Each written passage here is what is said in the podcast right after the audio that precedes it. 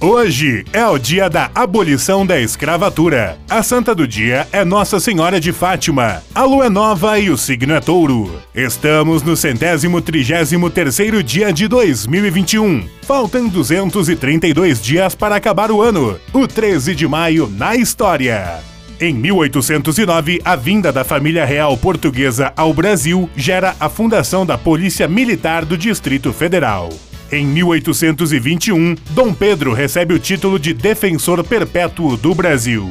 Em 1888, a princesa Isabel assina a Lei Áurea, libertando todos os escravos do Brasil.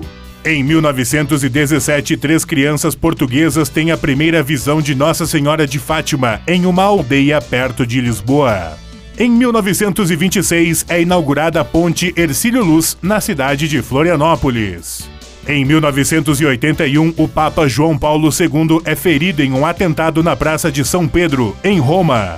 Em 2014, uma explosão em uma mina de carvão subterrânea no sudoeste da Turquia mata 301 mineiros. Frase do dia: A liberdade é a possibilidade do isolamento. Se te é impossível viver só, nasceste escravo. Fernando Pessoa